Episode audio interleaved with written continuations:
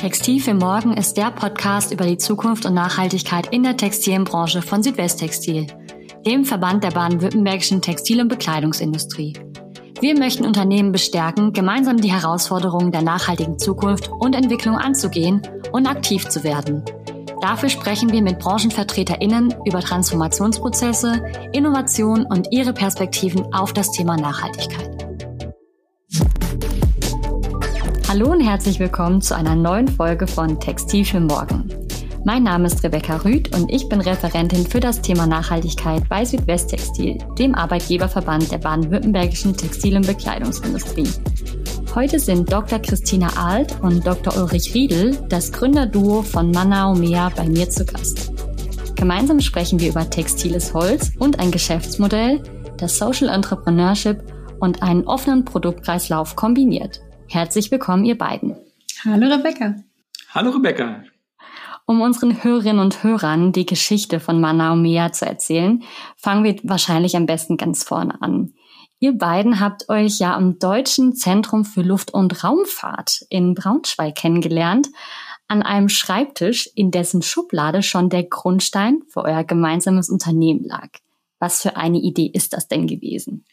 Ja, ähm, also die Idee war einfach, Bleistifte zu machen. Bleistifte ist jetzt für Deutsches Zentrum Luft- und Raumfahrt sicherlich nicht so was Gewöhnliches, aber als ich dort angefangen hatte, habe ich gesehen, wie in der Raumfahrt Strukturen aus carbonfaserverstärkten Kunststoffen hergestellt werden, in einem Verfahren, was ich total spannend fand und ähm, was kontinuierlich ist. Und dann habe ich mir so gedacht, statt der Epoxidharze, und ich war damals für Biopolymere dort eingestellt, nehme ich meine Biopolymere und ähm, statt der Carbonfaser Naturfasern und in den Kern tue ich einfach mal Graphitminen rein mal gucken, ob das ganze Ding schreibt. Und die Idee war dann einfach in der Schublade und so ist das Ganze gestartet.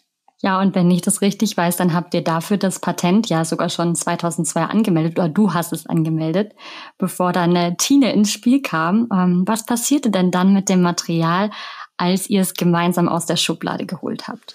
Ähm, ja, als wir aus dem Material dann ähm, eine Idee geformt haben, die zu einer Firma wurde, dachten wir zunächst dran, etwas ähm, Erdigeres zu machen als äh, Raumfahrt und ähm, haben uns überlegt, mit dem Material ein paar der Probleme unseres Planeten anzugehen und ähm, haben dann gedacht, die Naturfasern, die äh, bauen wir an in Entwicklungsländern und ähm, dann haben wir noch ein Harz, was auch ein Bioprodukt ist und ähm, starten dann damit, dass wir daraus einen Bleistift machen, der einmal ein, ein, ähm, ein Textilbleistift ist in unserer Welt und ein schreibender Botschafter und kleiner Entwicklungshelfer in den Ländern, wo die Rohstoffe herkommen.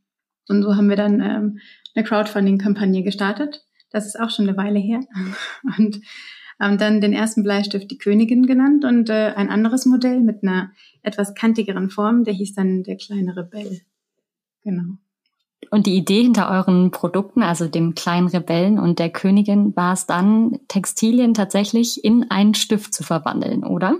Ja, Textilien in einen Stift zu verwandeln. Ähm, und ähm, das Spannende war immer, wenn wir auf Messen waren und den Stift ähm, vorgestellt haben, haben wir immer gezeigt, wie aus dem Stift hinten noch die Rohware herauskommt. Also das ist so der Beginn unserer Produktion, den man so sehen kann. Und ähm, dann haben die Leute immer das weiche Material angefasst, also das waren Baumwollfasern oder eben Flachs oder ähm, Jutefasern.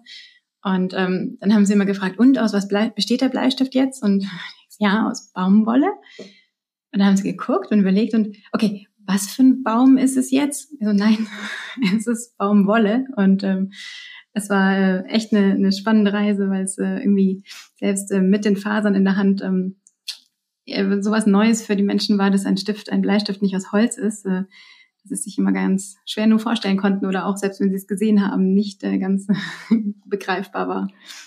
Was hat sich denn dann äh, getan, damit ihr mit diesem Produkt nach der Crowdfunding-Kampagne zur Gründung eures Unternehmens gekommen seid? Ja, also gegründet war es zwar, aber so richtig wollte es irgendwie nicht. Und ähm, wir haben dann einfach überlegt, was können wir jetzt noch weiter daran machen. Also der Bleistift, so primitiv er erscheint, er hat doch eine ganze Menge Herausforderungen. Die Mine soll abgeschrieben und sauber aber angespitzt werden können. Andererseits soll der Mantel das Ganze festhalten. Und ähm, da waren so viele Themen, die so kontraproduktiv oder die so gegeneinander gearbeitet haben. Und da haben wir gesagt, unser Grundkörper, unser Werkstoff ist eigentlich so stabil, Bleistift ist vielleicht nicht die allerschlauste Idee. Wir versuchen mal etwas anderes und haben gesagt, ähm, was gibt es denn noch? Schreibstifte können wir, also machen wir doch einfach das Ganze nochmal ein viel bunter und einen größeren Abstand zum Holz, also viel mehr Textil hineinbringen und ein transparentes Biopolymer, dass man also wirklich sieht, was da drin ist, um einfach ähm, spannende Geschichten erzählen zu können. Und ähm, so haben wir an dem Polymer einfach mal gearbeitet, bis das dann wirklich so transparent und so toll war, dass es für uns geeignet ist und haben als nächste Version sozusagen Kugelschreiber rausgebracht. Wir haben ihn, weil es ganz einfach war, nach dem Bleistift, den ersten auch einfach Easy Going genannt. Ähm, und ähm, dazu gab es dann halt einen schöneren, den noblen Desk Pen. Und ähm, so ist das Ganze dann ein Stückchen weiter in unsere Richtung gegangen, wo wir eigentlich hin wollten.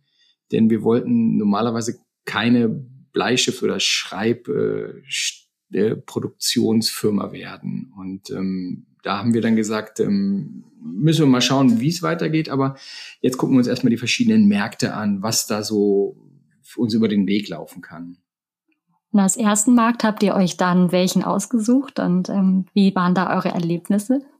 Also als ersten Markt haben wir uns selbst in die Werbeartikelbranche geworfen weil sich das angeboten hatte, da eine Messe im Januar stattgefunden hat und wir hatten unser Produkt fertig und dachten, okay, gucken wir uns das mal an und ähm, waren dann sozusagen auf unserer ersten Messe und ähm, das war die größte Werbeartikelmesse in Europa. Äh, riesengroße Hallen voll lauter Werbeartikel und wir haben unseren Stand ganz liebevoll aufgebaut und dekoriert und die Stifte schön hingestellt und alles, was sonst an, an Dekomaterial dazugehört und waren etwas überrascht danach. Ich glaube, gerade eine Viertelstunde, die Hallen gingen auf die Tore und die Besucher sind reingeströmt mit großen Koffern und ähm, kaum umgeschaut und unser Stand war leer gefegt. Ein paar Sachen konnten wir uns noch zurückerobern und ähm, haben dann gemerkt, okay, ähm, diese Branche ist halt ein Werbeartikel, ein Giveaway, ja, also man möchte die Dinge sofort mitnehmen, die auf dem Stand sind. Und ähm, also es ist eine ähm, eine spannende Branche für jemanden, der nicht aus der Branche kommt, vielleicht ein wenig irritierend zu Beginn. Und ähm, so haben wir uns da ein bisschen einleben dürfen und ähm, sehr, sehr spannende Projekte im Laufe der Zeit gemacht. Uli, du kannst ja mal, auch mal über BMW erzählen. Ja, also wir hatten beispielsweise mit, mit BMW, die haben ja ihre Elektroautos damals ähm, gestartet und äh, brauchten dazu noch Merchandise-Artikel und die sind auf uns zugekommen und das war halt auch ein Kontakt, den wir von diesen äh, Schreibwarenmessen kennengelernt haben, der unser Material toll fand und der hat uns da einfach ins Spiel gebracht, war ganz, ganz fein. Und ähm, bei BMW durften wir dann einfach ähm, für die E-Collection etwas äh, auf die Beine stellen. Und zwar haben wir aus den alten Lederresten vom, vom i8, von den Sitzen, haben wir ähm, Pencases gemacht, also ähm, Stifthüllen. Und dazu haben wir Stifte gemacht, bei denen wir die äh, Webkanten von den, vom i3 verarbeitet haben, also von den Sitzbezügen. Und ähm, so war natürlich wieder der Textilbezug ähm, 1A hergestellt und äh, BMW fand das faszinierend und hat das dann einfach drei Jahre in ihren Shops äh, mit äh, vermarktet.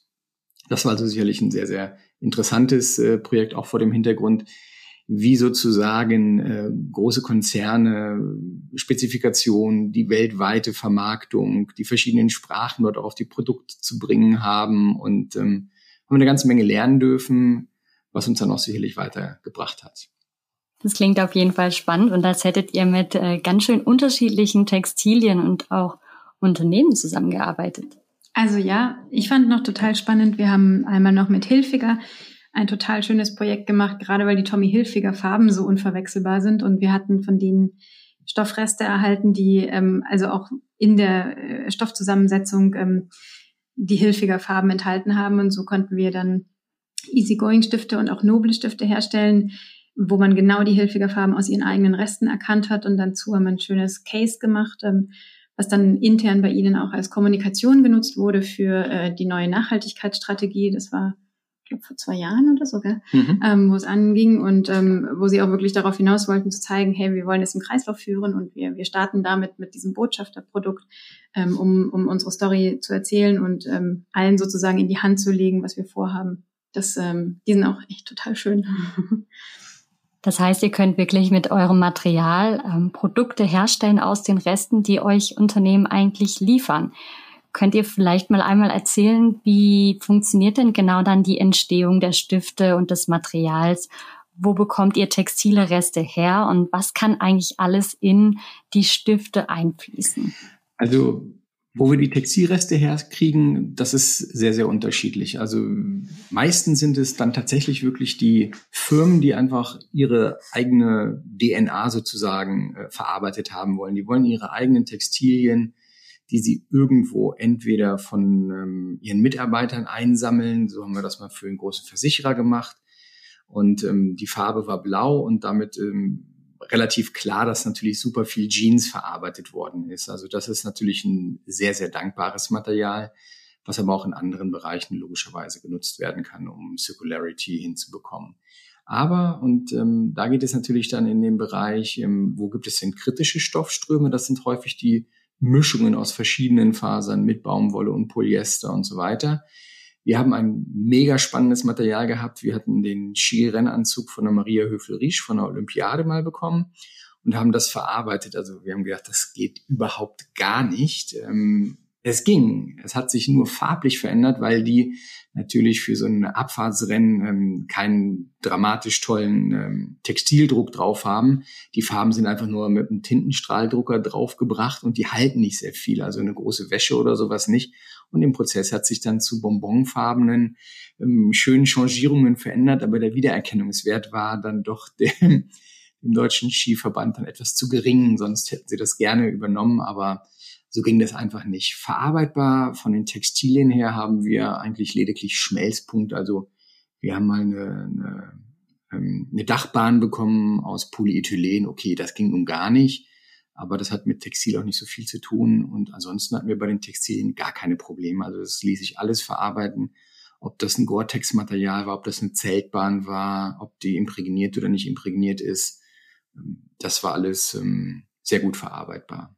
Ähm, ja, also was ich auch spannend finde, das sind einmal, wenn man einen Artikel, also einen Werbeartikel macht und bekommt dann die Materialien direkt von der Firma selber. Also ob das der Textiler ist, der hat immer irgendwelche Reste im Keller, die äh, auch eben genau seine DNA tragen oder ähm, für Vereine, ähm, wo man aus ähm, alten Trikots etwas macht, was wirklich äh, sozusagen die auch schon getragene originale Story ähm, beinhaltet, ähm, was vielleicht für Fans ganz spannend sein kann, wenn doch ein so ein Trikot nicht in, ähm, also nicht nur einmal an der Wand eines Fans hängt, sondern dann in vielen kleinen Teilen ähm, als Stift äh, bei, bei einem selber auf dem Tisch liegt.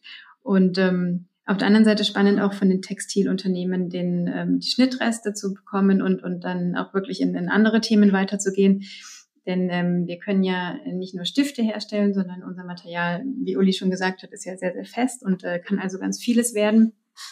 Und ähm, so kann da was für die Labels geschehen. Und ähm, auf der anderen dritten Seite nochmal sind es einfach auch die ganzen Altkleider, die wir wirklich sammeln, ähm, aus denen man in Summe auch noch etwas ähm, direkt als Material herstellen kann. Also wir sind da vom ganz persönlichen Artikel, ähm, selbst wenn jemand seine Babykleidung verarbeiten will, bis zum großen Altkleidercontainer ähm, super flexibel. Das heißt, wenn ihr all diese verschiedenen Produktionsabfälle oder auch Alttextilien erhaltet, wie genau funktioniert dann das Produktionsverfahren, ähm, um dieses Material zu entwickeln, was dann zum Beispiel eben in einen Stift reinkommt? Also erst einmal sortieren wir das ein bisschen nach Farbe, dass wir da einfach äh, so einen Überblick bekommen. Es gibt meist ein Farbkonzept, was dahinter steht. Aber grundsätzlich werden die Textilien dann ähm, zerschnitten. Wir brauchen also bandförmiges, streifenförmiges Material, um in unsere Prozesse hineinzukommen, ob das nun für Stifte oder auch für größere Produkte ist. Und ähm, die werden dann in der Breite relativ gleich gehalten und werden zusammengenäht. Und das Ganze läuft dann, wird dann aufgewickelt und läuft dann durch ein Tränkbad, in dem unser Bioharz vorgelegt ist. Es hat über 95 Prozent nachwachsende Rohstoffe, also auch ein sehr natürlicher äh, Rohstoff. Und äh, diese imprägnierten ähm, Textilien zusammengegebenenfalls mit ähm, Recyclinggarnen und anderen Materialien äh, aus Stoffen äh, laufen dann in ein heißes Werkzeug und werden dort ausgehärtet und kontinuierlich abgezogen. Und das Ganze heißt grundsätzlich äh, Pultrusionsverfahren, weil das halt von hinten gezogen wird. Und dann haben wir ein kontinuierliches Profil, was herauskommt, das, wenn es klein, rund und hohl ist, für Kugelschreiber zum Beispiel geeignet ist. oder wenn es größer und breiter ist, für Fußbodendielen oder für Möbelstücke geeignet ist. Und das wird dann auf Länge gesägt, damit man es transportieren kann und verarbeiten kann. Und schon ist es fertig. Das klingt fast zu einfach, um wahr zu sein, aber es ist ja tatsächlich wahr. Und wir haben ähm, in den letzten zwei, drei Jahren dann auch verschiedene Anwendungsbeispiele, wie du gerade schon so kurz erwähnt hast, von euch sehen dürfen. Was sind denn grundsätzlich für Anwendungen alles vorstellbar, wenn ihr jetzt auch nicht ausschließlich in der Werbeartikelbranche bleiben möchtet? Ähm, also ich denke, die, äh, ja, die, die Anwendung, die sich direkt aufdrängt, sind Möbel. Also ich, Rebecca, du kennst ihn ja, du hast drin geschaukelt in dem Charles oder hoffentlich tust du es immer mal wieder. Ähm, das ist unser erster Showcase ähm, Lounge und ähm, Swinging Chair haben wir ihn genannt. Der hatte die Sitzfläche und die Lehne aus ähm, sozusagen den Pultrusionslatten, die wir herstellen. Ähm, wir haben ihn in einem Shadow and Light Design gemacht. Da habe ich ähm, ich fand das ganz schön, eine Story zu erzählen, wo 16 verschiedene Textillabels, glaube ich, sind es geworden, am Ende ihre Reste zu uns bringen und ähm, aus ähm, von Hochzeitskleidern bis zu handgewebten Stoffresten aus Guatemala oder auch ähm, Resten von ähm, Schuhen, die in, in Pakistan hergestellt werden, also Sneakers. Und ähm, ich weiß gar nicht, was hatten wir noch dran? Ach, Polsterreste und Webkanten, genau. Also wirklich ähm, schöne Geschichten in Schwarz und Weiß. Daraus dann so ein gemeinsames Projekt entstehen zu lassen, was einem ähm, ja einem übergeordneten Thema sozusagen ähm, sich ähm, zufügt und äh, dann miteinander in so ein, ähm, also wir haben es dann auch echt Tanz genannt, ergibt innerhalb der Stäbe, weil es sich immer so sortiert, wie die Textilien das so gerne selber mögen. Und ähm, daraus sind die ersten Stühle entstanden, genau. Diese Art äh, Latten ähm, sind weiter vorstellbar in anderen Möbeln, in Regalen, in Lampenständern, ähm, in ähm, Tischen, in ähm, auch im Outdoor-Bereich äh, möchten wir Anwendungen jetzt demnächst angehen und ähm, genauso aber halt ähm, um den Innenraum zu gestalten, als Raumtrenner, als Wandpanel äh, oder wirklich als Bodendiele. Da kann man sich äh, ganz viel zwischen allem, was Innenarchitektur, Inneneinrichtung und ähm, Architektur angeht, vorstellen. Vielleicht dazu, um es ähm, sich nochmal ganz einfach zu visualisieren. Wir bauen jetzt unseren Showcase hier in unserer neuen Produktionsstätte auf, wo man einfach in diesem Showcase oder Showkitchen sehen kann, welche Produkte es sind. Also es geht tatsächlich um Küche und es geht um Griffe, es geht um die Fußböden. Und ähm, last but not least äh, hatten wir tatsächlich auch ein Projekt schon erfolgreich durchgeführt mit einem großen ähm, oder mit einem sehr renommierten ähm, Treppenbauer. Wir haben die ersten Treppengeländer aus unserem Material, aus unserer, mit unserer Technologie umsetzen dürfen der fand das Material einfach mega spannend. Er sagt, es gibt halt Holz, es gibt Stahl und Glas. Und hier ist ein Material, was er, was keiner kennt. Das ist einfach, da wird Textilrest, das ist haptisch, da wird ähm, eine neue Circularity einfach auch auf die Beine gestellt. Also an der Stelle geht es darum, dass wir für den textilen Kreislauf einen neuen Kreislauf hinzufügen können. Also wir können diese Stäbe herstellen und das ist dann kein Abfall, sondern wir können die Stäbe wiederum unserem Prozess direkt zuführen, ohne sie klein zu schreddern oder so etwas. Das heißt, auch unser Material bleibt in einem werkstofflichen Kreislauf erhalten, kriegt ein neues Erscheinungsbild. Ich kann gegenüber normalem Holz, wir hatten ja eingangs, hattest du so einen schönen Titel gewählt, textiles Holz, Rebecca. Ähm, da geht es einfach drum, Holz kann ich nicht heilen, aber unser Material, das können wir ausheilen, da können wir halt äh, drüber arbeiten und äh, wo es gerissen ist, äh, ausbessern oder wo oder Oberflächen beschädigt sind. Also da ist ein zweiter Kreislauf einfach möglich. Und Treppengeländer ist jetzt einfach mal ein, ein super schöner Startpunkt gewesen, um im Interieurbereich, um, um im Bauwesen einfach auch mehr Textilmaterial umsetzen zu können. Ich glaube, das können wir beim Verband äh, mit dem mehr Textilien einbringen in verschiedene Branchen können wir nur immer wieder unterstützen und, und hervorheben. Aber das heißt, wenn ich das richtig verstanden habe, wenn ich eure Ausführungen zu den Materialien, die ihr verwenden könnt, für euer Material und den Ausführungen zu welche potenziellen Anwendungen es gibt, wenn ich die zusammenführe, dann habt ihr im Prinzip ja eine sehr, sehr gute Ergänzung zu den aktuellen Problemen der Textilindustrie in puncto Kreislaufwirtschaft, oder? Ähm, ja, also ich glaube auch, dass es äh, um eine Ergänzung geht. Also es gibt sicherlich äh, Kreisläufe, die total textil sind und hoffentlich in der Zukunft auch rein textil laufen dürfen und ähm, es hinbekommen wird, dass es funktioniert. Und dann gibt es ähm, im Textil, soweit ich Textil kenne, immer Mischungen, die einfach für bestimmte Anwendungszwecke ideal sind. Und solche Mischmaterialien äh, können nicht im ähm, eigenen äh, Closed Loop geführt werden, zumindest momentan und vermutlich auch äh, nicht so schnell. Und ähm, gerade solche Materialien sind ähm, in unserem Prozess natürlich bestens aufgehoben. Ähm, die wir können sie ver verwenden und ähm, also was dann echter Abfall sozusagen in der einen Branche ist, ähm, transferieren wir in ein festes Material für eine andere Branche, ähm, für die das ein super Mehrwert ist. Denn ähm, wenn ich öffne und, und ähm, mich dann plötzlich von der Textil in die Baubranche begebe oder in die Inneneinrichtung, dann habe ich dort ganz andere Themen und ähm, die Inneneinrichter freuen sich über so ein Material. Die können die Bäume stehen lassen, das ist wichtig, und äh, nutzen ein Müllmaterial, was wiederum ein so starkes Design reinbringt und so eine unikate ähm, Haptik und Optik, was für einen Inneneinrichter ein totales Fundstück ist sozusagen. Und die Brücke zu schlagen macht uns großen Spaß. Vielleicht noch zum Punkto Brücke. Wir haben ja momentan auch eine sehr gute Zusammenarbeit natürlich mit dem DETF, aber vor allen Dingen jetzt auch mit der Fachhochschule Reutlingen. Und ähm, da ist einfach eine Brücke zu bauen. Es geht ja darum, dass wir aus einer eigentlichen Kunststoffbranche Luft- und Raumfahrt zu der Textilbranche und zu der ureigensten Textilbranche, also jetzt nicht technische Textilien, sondern wirklich Fashion-Textilien hinkommen und da natürlich ein wahnsinnig spannendes Feld haben, was wir hier bearbeiten können, außer Forschungsrichtung natürlich auch. Und da freuen wir uns einfach immer wieder über ähm, Studierende und auch ähm, andere Zusammenarbeitsformen.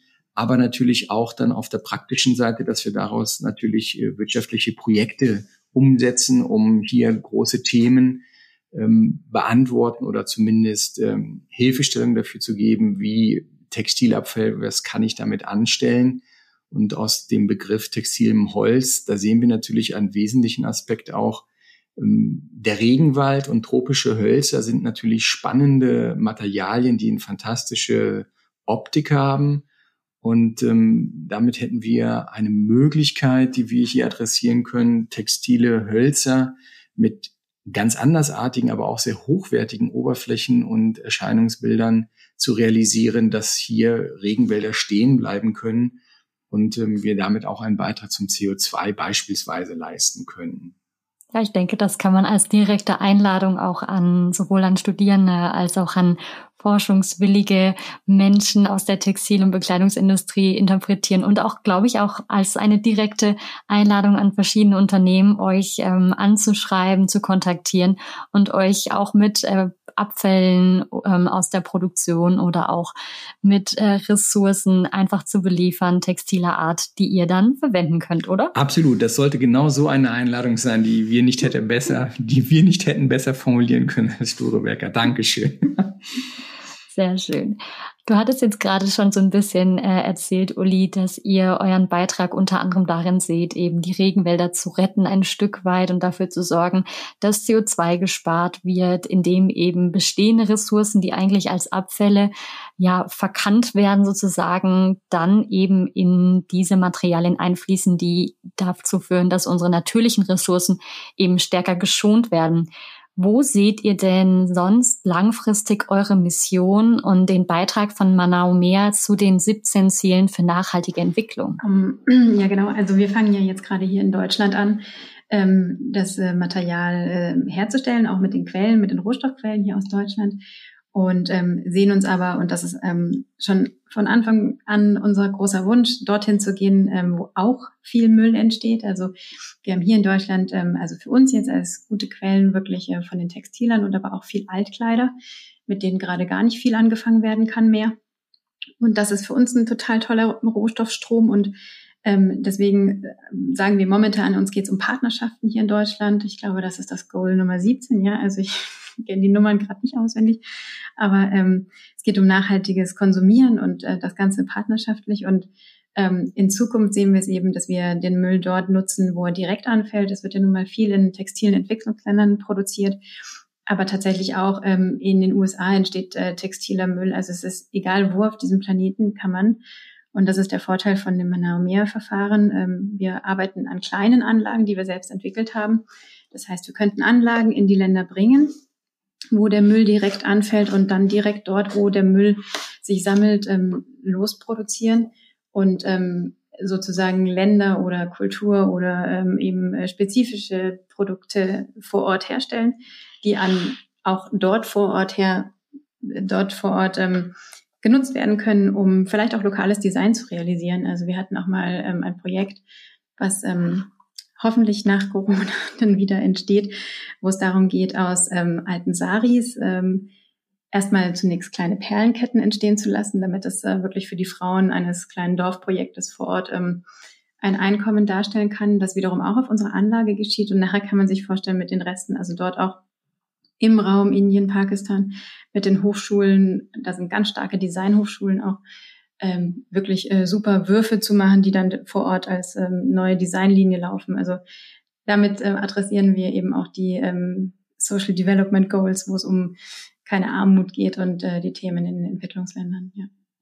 Also bleibt ihr eurem ursprünglichen Ziel wirklich nicht nur ökologisch einen Impact zu leisten, sondern auch sozial einen Impact zu leisten, treu und steckt das nach wie vor als großes Ziel ähm, an eure ja, imaginäre Pinnwand, sag ich mal, wenn ich das richtig raushöre. Ja, tatsächlich ist es da offensichtlich nie weggegangen von dieser imaginären Wand. Also wir fahren ja schon eine große Achterbahn mit Mana und mir. Ähm, das ist großartig und ähm, also an manchen Tagen auch erschütternd und unterm Strich faszinierend und egal wohin der Weg uns treibt, ähm, wir fühlen uns manchmal sehr vom Weg abgetrieben, aber man muss echt sagen, schlussendlich, ähm, das, was wir uns oder was zu uns kam vor vielen Jahren als Vision, das steht und ähm, hin und wieder kommt so ein kleiner Baustein dazu und wir merken, wow, es geht tatsächlich immer noch in die Richtung. Und so auch jetzt mit dem Projekt, was wir in Indien andenken, das ist zusammen mit den drei Freunden, die ja dort super nachhaltig aus Biobaumwolle produzieren. Und ähm, da stecken wir mit Stefan sozusagen unter einer Decke und versuchen das ähm, hoffentlich dann im nächsten Jahr ähm, zu realisieren. Gell? Mhm. Stecken wir unter einem Sari. Das ist ein schönes Wortspiel. Da drücken wir auf jeden Fall ganz fest die Daumen und freuen uns, dass da auch so verschiedene Kooperationen für euch entstanden sind in den letzten Jahren, auch wenn ja die Corona-Pandemie vielleicht die ein oder andere etwas schwerer macht. Wenn ihr jetzt nochmal allgemein auf die Industrie schaut, wo seht ihr denn die wichtigsten Herausforderungen? Es gibt sicherlich sehr viele, aber wo seht ihr die wichtigsten Herausforderungen für die Textil- und Bekleidungsindustrie? Uli zeigt auf mich. Ähm also ich denke, es geht, ähm, aus unserer Sicht ist es einfach das weniger, ja. Ähm, ich finde es bemerkenswert, was gerade in der Textilindustrie ähm, an, an Warenströmen durch die Welt jongliert wird. Und ähm, in meinem Schrank hat sich seit Jahren irgendwie nichts geändert. Das liegt sicherlich daran, dass ich ein Unternehmen gegründet habe, was ähm, nicht so viel abwirft, um den Schrank immer neu zu füllen. Aber ich würde es wahrscheinlich auch sonst nicht so gerne tun. Und ich wüsste auch momentan gar nicht, wie ich gut einkaufe oder wie ich irgendwie, ähm, da bin ich fernab. Und ich finde es ähm, spannend zu sehen, wie immer mehr nachhaltige Labels kommen, kleine, ähm, die, die man gut finden muss. Und es wäre schön, wenn in Zukunft das Finden noch leichter wird und die Menschen, glaube ich, in Summe einfach Dinge wertschätzen und wertiger einkaufen, um weniger zu konsumieren. Das ist, äh, denke ich, das ganz große Thema, weil das mehr funktioniert sowieso nicht. Äh, wir brauchen eine Balance in unserer Welt. In jeder Weise braucht es einen Takt, der funktioniert. Und der Takt, glaube ich, ist deutlich leiser und langsamer als das, was wir hier gerade tun. Und ich hoffe sehr, dass irgendwann dieser Takt wieder runterfährt und ähm, die Schnappatmung aufhört. So fühlt sich das nämlich für mich hin und wieder an. Ihr hattet vorhin schon beschrieben, dass ihr mit verschiedenen Kooperationen versucht, eben Ansätze zu finden, um gerade in, ja, auch global wirklich Projekte umzusetzen. Wenn ihr auf diese Probleme blickt, die ihr gerade, oder du gerade, Tine, beschrieben hast, welche Probleme gilt es denn dann mit Kooperation, gerade mit Blick auf das 17. Sustainable Development Goal, Partnerschaften zur Erreichung der Ziele zu lösen? Um, ich glaube, es geht immer um Kooperation. Also es geht, glaube ich, um nicht viel anderes. Ähm, nur haben wir das irgendwie vergessen in den letzten, weiß ich nicht wie vielen Jahren. Und ähm, unser Purpose von Manao Mea heißt uh, Together, Turning Textile Waste into Beauty. Um, das haben wir uns nicht ausgedacht, weil es gerade so schick wäre, sondern weil es tatsächlich äh, einfach unser Kern ist, äh, Dinge gemeinsam zu lösen. Und ähm, äh, so kann immer aus eins plus eins unendlich viel werden und äh, nicht nur eine zwei. Und ähm, ich glaube, da dürfen wir ganz viel lernen, ins Vertrauen zu gehen. Ähm, diese, ja, dieses Schützen der eigenen Geschäftsmodelle und ähm, was damit alles zusammenhängt an Ellenbogen, das ähm, darf sich umorientieren in ein ganz, ganz großes Vertrauen und ein Miteinander. Das ist nichts anderes als, glaube ich, ein Vertrauen ins Leben, ja. Und ähm, da gibt's keine Sicherheiten, das ist so. Und äh, da kann man nur mit Freude rumhupfen und gucken, was der nächste Tag bringt. Und ähm, so sollte die Welt ähm, da gemeinsam hüpfen, sozusagen für die Zukunft. Ich glaube, das ist eine sehr schöne Einstellung und ähm, macht auch trotz aller Herausforderungen Mut, ähm, was ihr erzählt und was ihr vorhabt. Zum Abschluss unseres Podcasts stelle ich immer gerne noch eine kreative Frage und da ihr ja eh mit eurem Produkt bzw. eurem Material sehr kreativ unterwegs seid, dachte ich, wir setzen genau dort an. Und zwar, welche Produkte oder welches Gebäude auf dieser Welt würdet ihr gerne mit eurem Material ergänzen oder auch ganz neu konstruieren? Also ich hätte da drei Ideen. Also da gibt es einmal ganz in der Nähe bei euch das Texoversum. Ich glaube, die haben noch keine Geländerstangen. Die brauchen noch die richtigen Geländerstangen. Also das wäre relativ einfach umsetzbar. Vielleicht habt ihr einen Draht dahin, aber weil es einfach so ein wir, wir, wir sehen in unserem Material einfach auch ein Stück Kunst drin. Also wir würden gerne beim Mom irgendetwas äh, auf die Beine stellen. Natürlich kann es eine Geländerstange sein, aber es kann auch ein anderes Kunstwerk sein. Und ich sprach von dreien. Ich habe immer noch so ein bisschen den Traum, den ich noch nicht ganz aufgegeben habe, auch wenn ich natürlich aus technischer Sicht immer weiß, Brandschutz und andere Themen, viele Spezifikationen sind im Bauwesen gefragt. Ähm, ich würde gerne einfach uns ein kleines Haus bauen, in dem wir einfach ein Stück weit wohnen. Wir haben eine Zeit lang privat einfach in einem Tiny House gewohnt und warum soll es nicht ein festeres Haus sein? Also nicht unbedingt verfahrbar, aber trotzdem halt einfach aus unserem Material, das wäre so mal eine Idee, einfach mal als Experiment mal auszuprobieren. Mal sehen, wo es steht. Aber Tina hat noch, glaube ich, ganz andere Ideen. Ich finde das toll, dass Uli unser Haus baut. Wir würden hier mal in unserer Showkitchen mit den Möbeln da drinnen anfangen. Das finde ich auch ganz toll. Und ähm, ich persönlich habe immer davon geträumt, ähm, mit großen Architekten der Welt etwas zu machen, ähm, einfach weil ich glaube, dass da die Kreativität ganz, ganz groß ist und dass ähm, da ein gewisser Freiraum ähm, vorhanden ist, weil ähm, ich glaube, da sind äh, künstlerische Aspekte ähm, ganz vorne und ähm, der Standard sehr weit zurückgeschraubt. Ich hoffe das zumindest. Und mit solchen Leuten möchte ich gerne arbeiten, wo wirklich was ähm, was super Kreatives, was Spannendes, was Neugedachtes entsteht mit ganz wenig Schranken. Also möglichst viel Freiheit und das andere, was mir als Herzensprojekt ähm, vorschwebt, ich ähm, habe von einer Architektin gelesen, Anna Heringer, ich glaube, sie kommt aus Österreich, und die hat immer mit dem gebaut, was vor Ort vorhanden ist. Also in Entwicklungsländern ist es Lehm und Stroh, bei uns in Deutschland hat es Holz, man kann auch Lehm nehmen. Und ich denke, wir könnten einen Punkt dazu ergänzen. Wir nehmen den Textilmüll, der vor Ort ist, und kombinieren das mit Bambus, mit Rattern. Ähm, das kann man auch mit Makramee. Ich stelle mir unsere bunten, schönen Stäbe vor und dann hat es die Natur Fasern dazu und so, ähm, glaube ich, könnten ganz tolle Projekte für Leute dann vor Ort entstehen, die, ähm, die es einfach auch benötigen. Kleine, schöne Häuser. Das klingt auf jeden Fall nach einer tollen künstlerischen Vision auch. Und wenn die dann auch noch so nachhaltig ist, dank eurem Material, dann sind wir uns ganz sicher, dass ihr noch einen ganz weiten Weg vor euch habt, der mit möglichst vielen Umwegen in Richtung eurer Vision dann verläuft.